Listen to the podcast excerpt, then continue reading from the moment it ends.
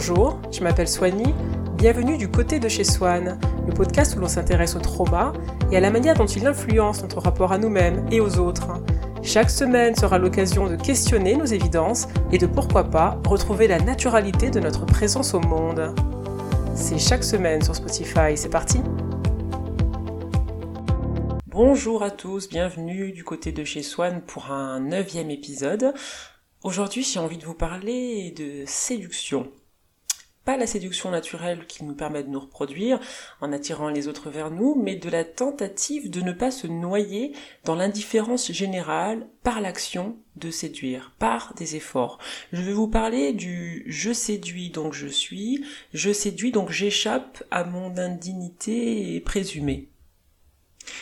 En tant qu'espèce, nous sommes censés naître, gagner en force, être équipés et survivre pour se reproduire. La nature a évolué ainsi. Exister est donc censé être naturel, euh, euh, tandis que notre attention devrait se porter sur ce qui nous permet de survivre, l'amour de nos proches, l'entraide, notre propre résistance. Le problème du trauma de l'enfance, c'est qu'une fois qu'il est survenu, le disque se raye et la chanson saute en permanence. Le trauma est un bug intérieur survenu après une violente perturbation, une inadéquation entre ce que l'on est censé supporter à un âge et ce que l'on expérimente malgré tout. Que vous soyez indien, africain, iranien, norvégien ne change rien à cette particularité humaine, à ce besoin de protection, de sécurité et d'appartenance dès la naissance.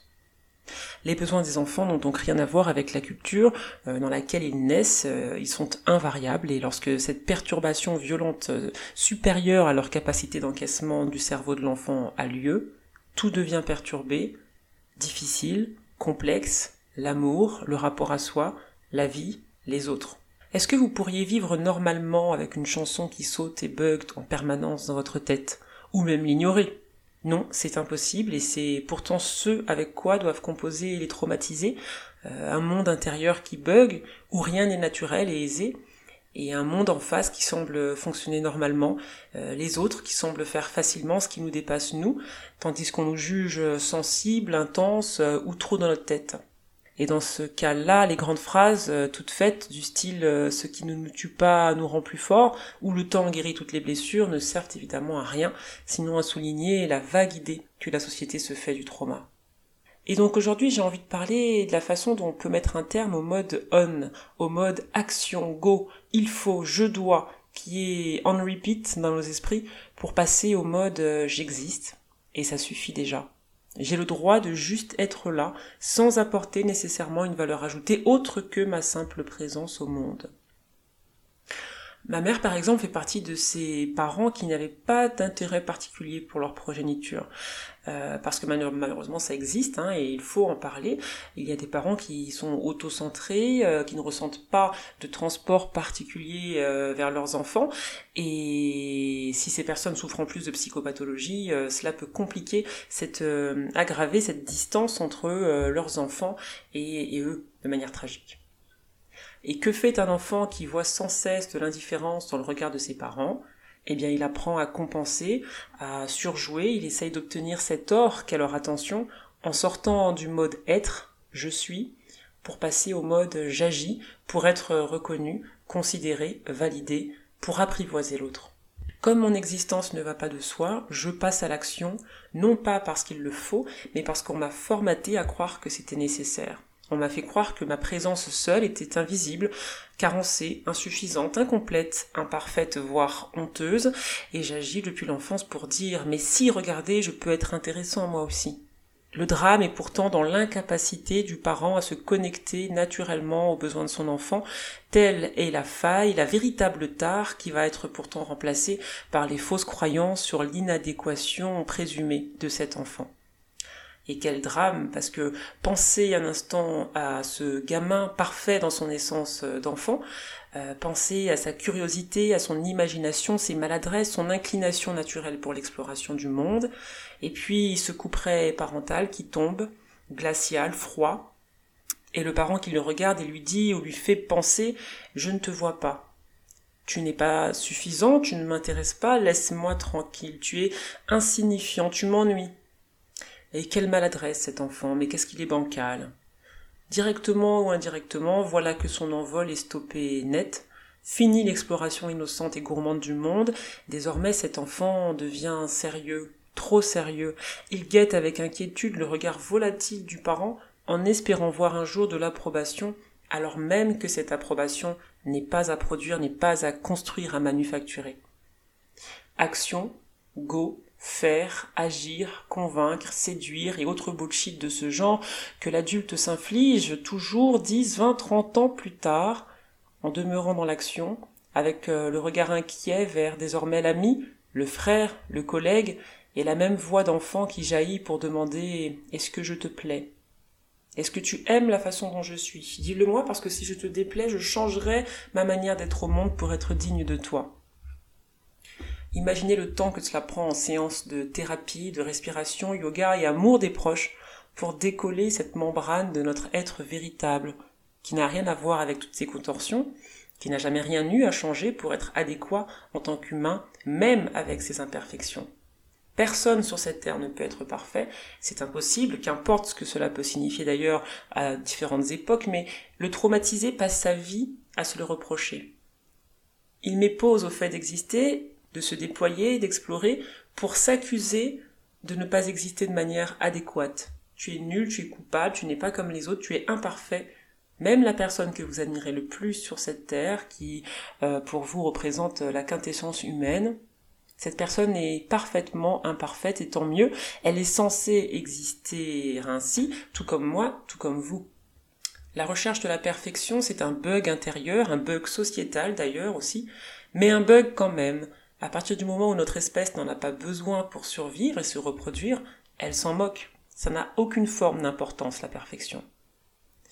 Imaginez la tragédie que serait réellement d'ailleurs cette perfection. Où seraient les perspectives, les sinuosités, les ondoiements, les apothéoses?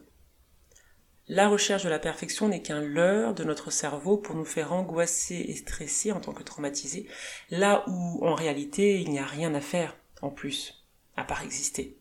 Mais comme il ne sait pas le faire sur le mode de la naturalité, il passe en mode action et cette action se retourne contre lui-même. Aujourd'hui, j'ai envie de dire stop à l'action, stop à la séduction compulsive. Quand le pan déploie son plumage pour séduire les femelles, il ne le fait pas pour prouver qu'il a de la valeur et être validé en tant qu'essence de pan. Il montre sa distinction, cette distinction qui est déjà établie attire naturellement les femelles et de ce fait il se reproduit il ne vend pas une autre image que ce qu'il est déjà, c'est-à-dire fantastique en tant que pan, unique aussi. Il ne se dit pas je ne suis pas aussi qualifié qu'une girafe ou qu'un loup, alors je vais les imiter pour attirer du monde. Il reste un pan, et en se déployant tel quel, il ravit les femelles. Ce qui n'est pas la même chose que donc la séduction euh, produite par le trauma. Combien de femmes sur Instagram demandent est-ce que je vous plais? Avec toujours cette voix inquiète de l'enfant intérieur. Et dans cette pose, ça va? Et avec cette cambrure? Et je n'ai rien contre la sensualité, au contraire, pour moi le féminisme, c'est même de ne plus lier la valeur des femmes à ce qu'elles portent ou refusent de porter, puisque ce n'est pas l'habit qui fait la femme, mais quand la terre entière se met à faire la même chose par mimétisme, ce n'est plus une ode à la sensualité, c'est une épidémie de carence affective qu'elle tente de soigner un like à la fois. L'action, encore toujours, dans l'action, je peux contrôler la réaction, l'attention de l'autre, son désir de moi. Alors que dans l'inaction, mes parents ne me voyaient pas. Je ne veux plus de cette indifférence, de cette inertie. J'ai appris à contrôler par l'action. Je ne suis donc jamais passif parce que cela est synonyme de rejet de mon être. Et la guérison pour une personne victime de ces schémas de pensée va consister à réapprivoiser l'inaction, apprendre à ne rien faire pour attirer davantage d'attention sur soi, apprendre à être, ne pas essayer d'être la plus intéressante, la plus sexy, la plus successful. Je parlais l'autre jour à une personne qui a décroché le boulot de ses rêves et acheté la maison de ses rêves, et je connais cette personne depuis mon enfance, et j'étais tellement contente, tellement fière de son succès. Mais en parallèle, je n'ai pas ressenti le besoin de donner le change, de créer une équivalence dans ma vie pour susciter son intérêt et prouver quoi que ce soit.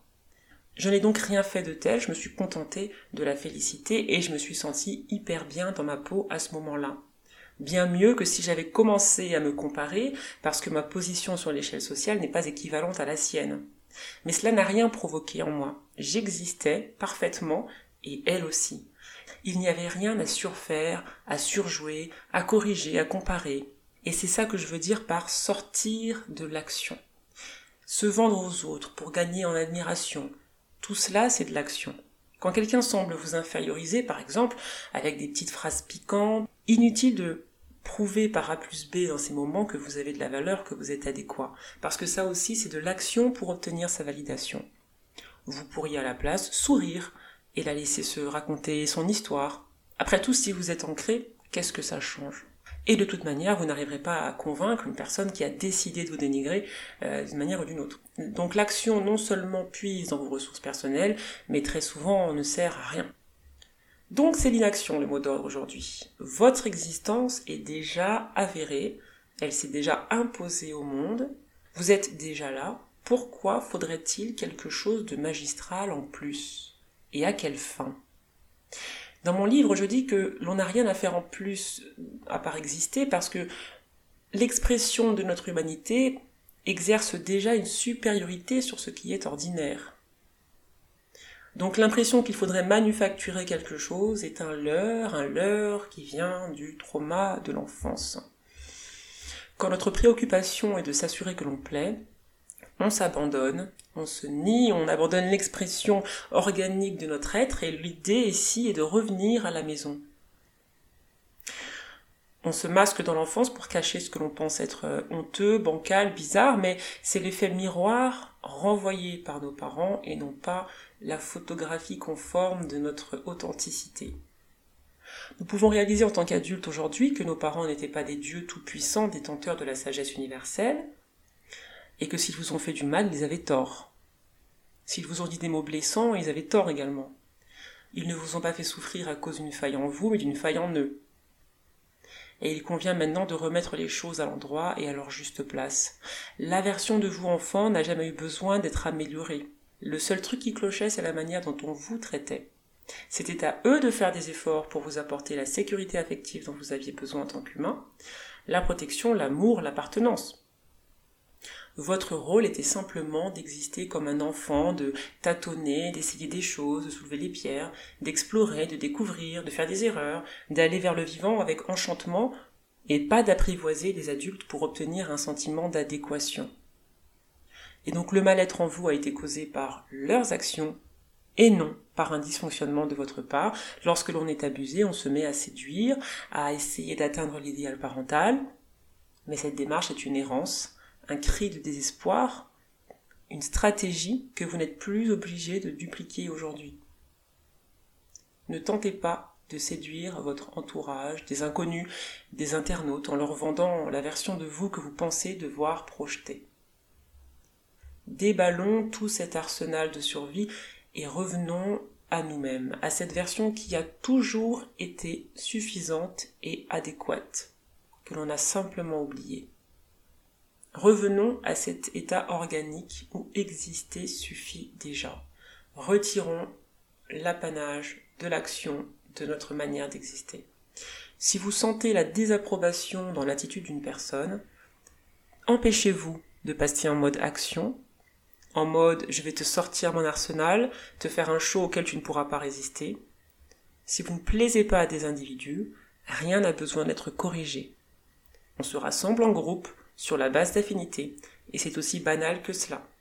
Vous n'avez pas les mêmes affinités. Je connais par exemple une belle personne qui expérimente sa liberté de femme et est jugée pour cela.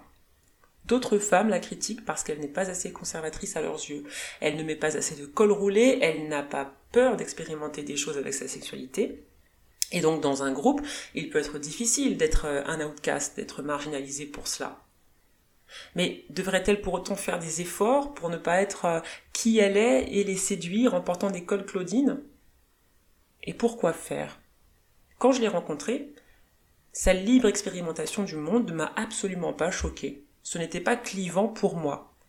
Je n'y ai jamais pensé, je me suis pas dit que j'allais l'ostraciser parce qu'elle était hors norme. On partageait plein de choses et je l'ai fait entrer naturellement dans ma vie sans qu'elle ait besoin de fournir le moindre effort. Pourquoi faire des efforts pour plaire à un groupe alors qu'un autre groupe vous intégrera naturellement tel que vous êtes, sans vous demander de changer et de vous conformer? Et qui vous dit que le groupe qui vous critique et vous juge détienne la vérité, la réelle version recommandée de vous-même?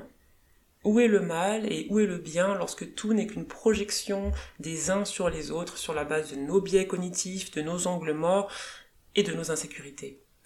À quoi beau séduire alors que vous plaisez déjà et sans effort aux personnes qui vous correspondent? Pourquoi plaire à ceux qui n'auront pas d'affinité de toute façon avec votre essence organique? Cette essence n'est pas problématique pour autant. Elle ne l'a jamais été. Aucune correction, modification ou effort dans votre manière d'être au monde n'est requise. Lorsque le pan séduit, il ne devient pas autre chose que ce qu'il est déjà. Il se déploie en tant que lui-même, pas en tant que version illusoire censée plaire. Donc pour plaire, déployez-vous aussi en tant que vous-même, et même si tout d'un coup vous avez un plumage improbable qui émerge de nulle part, soyez assurés que cela saura éblouir à juste titre les personnes qui résonneront avec cette expression organique de vous-même. Exit l'action, exit la contorsion et le cri désespéré de l'enfant qui veut plaire à ses parents. Vous dépendiez d'eux, euh, et leur plaire pouvait avoir une valeur de survie, enfant, mais désormais votre survie ne dépend que de vous, et donc on peut dire stop à tous ces efforts qui ne servent qu'à vous user et prolonger une version rabaissée de vous-même. Vouloir séduire à tout prix, c'est se mettre sous la coupe des autres, se rendre esclave de leur bon vouloir pour une approbation viscérale que vous pouvez désormais vous accorder, puisque vous n'êtes plus enfant et que vous avez les mêmes ressources que celles dont vos parents disposaient lorsque vous attendiez qu'ils vous disent qu'ils vous aiment. L'enfant intérieur en vous a désormais un allié, un adulte, un renfort, et vous pouvez mobiliser toutes vos ressources et ne plus perdre de temps à les externaliser. Si vous voulez passer à l'action, faites-le pour vous-même. Comment vous montrez-vous votre affection tous les jours? Si votre cerveau doit croire une autre vérité profonde que celle de la part existentielle, il va lui falloir des preuves tangibles et répétées. Suffisamment répétées pour qu'il lâche le récit des origines. D'ailleurs, beaucoup d'artistes ont pensé que l'amour du public, l'approbation des autres allait les guérir de leur carence affective. Et on sait comment ça s'est terminé, puisqu'on a suffisamment d'exemples aujourd'hui de cette euh, désillusion tragique. Vous pouvez avoir un stade qui hurle votre nom. Si votre subconscient croit que vous n'êtes pas digne d'être aimé, c'est comme d'arroser un sol stérile. Il ne se passe rien. Vous ne les croyez que si vous le savez être vrai pour vous aussi. Et il est vrai qu'il euh, est très tentant de juger ces stars multimillionnaires qui ont tout pour elles, qui sont acclamées, mais qui semblent incapables d'être heureuses ou de ne pas se détruire. On les trouve capricieuses, arrogantes, décevantes. On se met à leur place et on se dit mais si j'avais ces millions, mon Dieu, ce que je serais heureuse. Mais si elles ont eu des traumas et des carences affectives, et que cela n'a jamais été adressé, leurs enfants intérieurs restent perdus, assoiffés, et l'argent n'y change rien. C'est même pire parce que lorsque l'on veut être riche, on est animé par cette course, mais quand on arrive au bout de la course et qu'il n'y a plus ce mouvement vers quelque chose, cette dissociation de notre souffrance dans cette course effrénée, eh bien on se retrouve nez à nez avec nos pires croyances sur nous-mêmes. Imaginez-vous dans une crise, euh, un déclencheur, un trigger sur du rejet, de la solitude, de l'inadéquation, et maintenant, imaginez-vous dans un palace pendant que vous avez cette activation. Est-ce que vous pensez que ça change quelque chose? Le succès ne guérit pas le trauma, il peut même l'aggraver par la désillusion qu'il engendre. La thérapie guérit le trauma, l'introspection guérit le trauma, l'amour des proches, la méditation, la respiration, toutes ces pratiques peuvent nous restituer à nous-mêmes, tandis que l'argent n'a pas le potentiel d'aller dans votre subconscient pour retirer les fausses croyances sur vous-même. Et à quoi beau être acclamé s'ils acclament votre masque et vos efforts pour ne pas vous montrer tel que vous êtes. Donc sortons des strass et des paillettes et des efforts pour revenir à la version nue de nous-mêmes, celle qui n'a pas besoin de se vendre, de séduire, de convaincre, de se métamorphoser pour être acceptée. Il y a tout un travail de réhabilitation intérieure à enclencher pour sortir des jugements familiaux et revenir délicatement à soi-même. Et c'est là que l'action doit être euh, menée. Si vous avez besoin de faire des efforts pour plaire à un groupe, ce n'est simplement pas votre groupe. Plus vous serez vous-même et plus grandes seront vos chances de le trouver. Et je sais que c'est pas facile, je suis moi-même assez à la marge dans ma manière d'être au monde, euh, excentrique, brute de décoffrage, faux folle, et dans un open space, évidemment, euh, c'est un risque que j'ai pris. Mais j'en parle dans mon livre, après m'être fatiguée toute ma vie à vouloir me conformer et être normale, j'ai fini par m'épuiser euh, de jouer ce rôle, de jouer à cette normalité. Et c'est finalement lorsque je me suis montrée dans ma version organique, quoi qu'inhabituel, que j'ai fini par fédérer autour de moi. Tandis que euh, la version sage et raisonnable, finalement, bah, ne prenait pas, ne suscitait pas l'adhésion. Donc toute une vie à faire des efforts pour finalement euh, comprendre que l'on est accepté euh, sans artifice lorsque l'on trouve une résonance avec des personnes comme nous. Et oui, en étant vous-même, vous allez déplaire à ceux qui ne raisonnent pas avec cette façon d'être au monde, euh, tout comme vous, des personnes ne raisonnent pas avec vous et vous déplaisent, euh, sans pour autant que ça fasse tomber sur elles un coup près, c'est simplement qu'il n'y a pas de concordance euh, entre elles et vous. De toute façon, on ne sera jamais arrivé, on sera toujours en cheminement vers. Donc attendre la perfection pour se sentir digne de quoi que ce soit est une royale perte de temps. Vous êtes adéquat ici, maintenant, et vous pouvez reprendre l'exploration innocente du monde qui a été interrompue lorsque vous étiez enfant. Voilà, c'était le message que j'avais envie de partager avec vous aujourd'hui. Je suis réellement contente d'avoir cette plateforme pour échanger sur des sujets qui me passionnent et qui j'espère trouvent une caisse de résonance en vous. Pour ma part, je vais marquer une courte pause en ce mois d'août ensoleillé et je serai ravie de vous retrouver début septembre pour poursuivre l'exploration ensemble.